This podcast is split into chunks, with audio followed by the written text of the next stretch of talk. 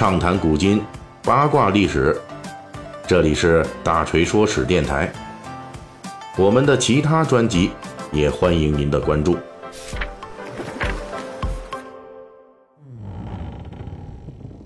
今天是九月二十六日，一百二十年前的一八九八年九月二十六日，正是戊戌变法失败，维新志士遭受纷纷通缉甚至杀身之祸之时。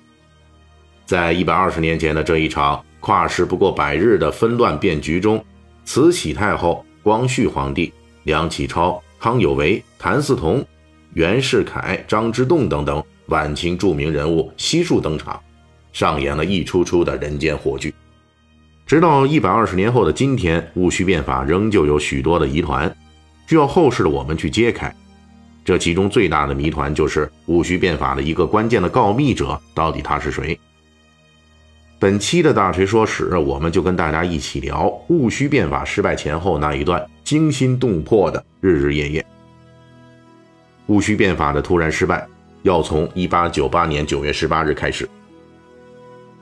这一天下午，在颐和园的慈禧太后接到了御史杨崇一的一份奏折，这份奏折基本上相当于是一封举报信。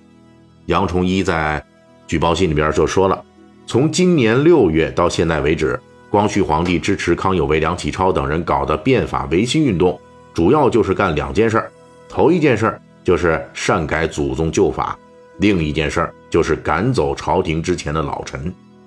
按照杨崇一的说法，这两件事儿是维新派要对慈禧太后把持的朝政发起一波攻击的征兆。杨崇一还举报说，这其中最明显的就是。据说维新派在撺掇皇帝要把日本人伊藤博文聘为客卿，让伊藤博文充当推倒慈禧太后的急先锋。在接到举报之后，慈禧太后于九月十八日晚上决定，在九月十九日从颐和园返回故宫西苑。为什么遇到这么大的事儿，慈禧太后仍旧要等到第二天才返回呢？这是因为慈禧太后的出行队伍有五六百人，安排起来千头万绪。想提速，他也快不起来。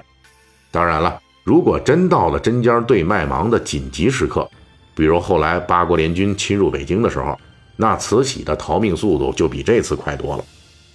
因此呢，其实这里边最主要的原因就是杨崇一的举报信说的虽然很厉害、很吓人，但估计慈禧太后也判断明确了，就是自己这些年苦心垄断朝政，势力盘根错节。光绪皇帝聘任日本人伊藤博文这事儿，翻不起多大浪头来。也就是说，在九月十八日晚上，慈禧太后认为自己明天回皇宫处理的事情，并不是特别重大的事儿。她甚至提前规划好了，要在九月二十一日返回颐和园居住。而就在这一天傍晚，也就是慈禧太后接到举报奏折的同时，谭嗣同代表维新派造访此前一直支持维新变法的。候补侍郎袁世凯要求袁世凯带着他训练的新军起兵围困颐和园，诛杀袁世凯的上司直隶总督荣禄，支持光绪皇帝办了慈禧太后。这两件事在九月十八日晚上同时发生，但是无论是慈禧太后一方还是光绪皇帝一方都不知道对方的行动。九月十九日，慈禧太后返回北京城，她的路线是坐船从。颐和园出发，到广元闸码头上岸。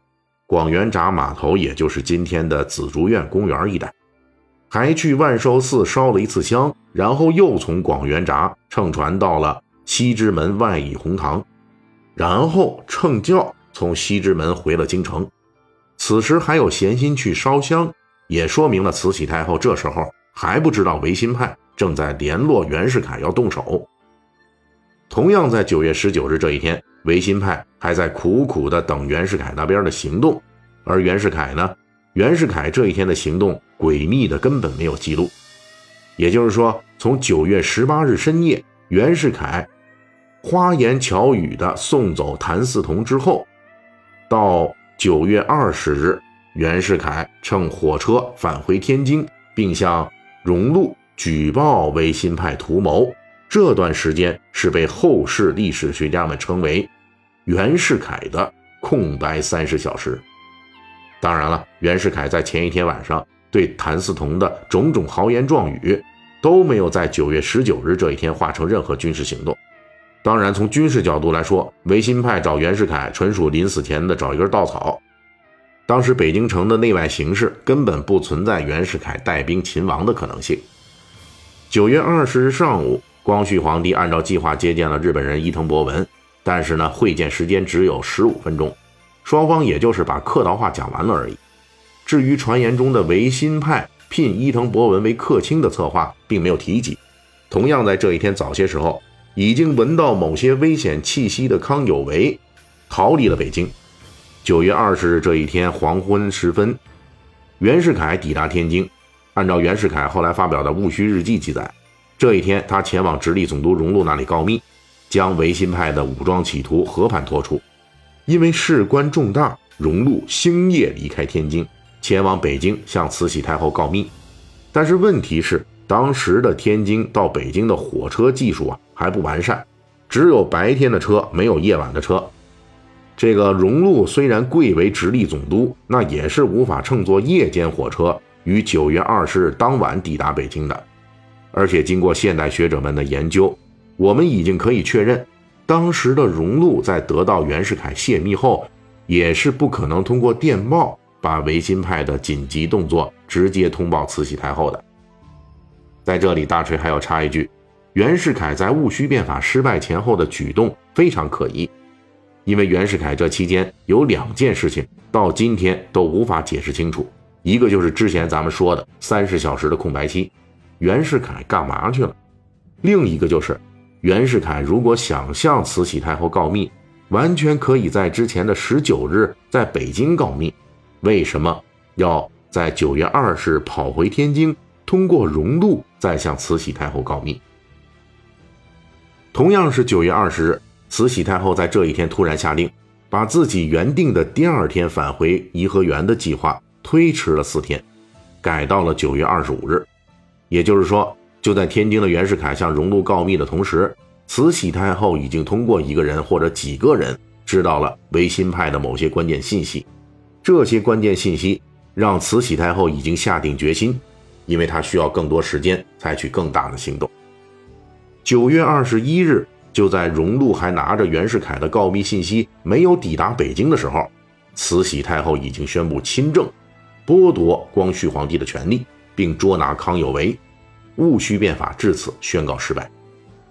尽管如此，这时候的光绪皇帝还没有沦落到被软禁瀛台的下场，慈禧太后还没有彻底剥夺他的所有权利。而就在这时，袁世凯的告密终于到了慈禧太后这儿了。图谋武装干掉太后的计划，让慈禧太后立即扩大了对维新派骨干的抓捕力度。后来血染菜市口的戊戌六君子谭嗣同、杨锐等人，都是这时候被列入捕杀名单的。随着对维新派的清算扩大，慈禧太后对光绪皇帝的仇恨也与日俱增。最终到了一八九八年十月，慈禧太后已经下令让太监们给光绪皇帝居住的瀛台宫殿门窗堵上砖头，彻底囚禁了光绪皇帝。从历史的叙述角度来看，慈禧太后对戊戌变法的处置是一个逐步升级的过程。在九月十八日的时候，慈禧太后还没有大动干戈，而到了九月二十一日以后，这清算行动。则来源于袁世凯的告密。那么，这中间的九月二十日，原本并不打算行动的慈禧太后，突然提前行动，并准备大动作，究竟是谁向慈禧太后传递了导致维新派垮台的致命信息的？这位告密者到今天仍旧没有被撕去遮脸的面纱。本期大锤就跟您聊到这儿。喜欢听，您可以给我打个赏。